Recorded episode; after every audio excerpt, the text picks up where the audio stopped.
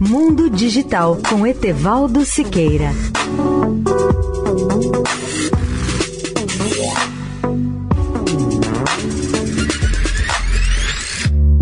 Olá, amigos da Eldorado. A França acaba de implantar as primeiras redes móveis de quinta geração, ou 5G.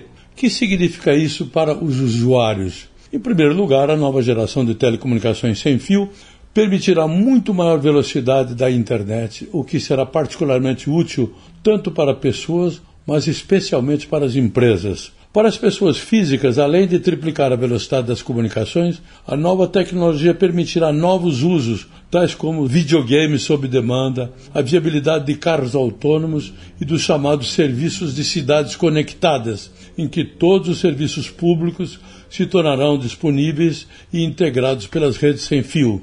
Para popularizar um pouco mais o avanço que será representado pelo 5G, o empresário de telecomunicações francês Xavier Niel, fundador da empresa Iliad, divulgou na semana passada um vídeo humorístico no qual menciona as teorias mais fantasiosas sobre a nova geração de comunicações. Segundo o vídeo, os novos celulares tornarão as pessoas carecas, indefesas e não funcionarão quando elas usarem chinelos a brincadeira viralizou na internet e alcançou seu objetivo, que é tornar o 5G mais visível, mais conhecido e popular. O 5G deverá chegar ao Brasil no final de 2021 ou começo de 2022.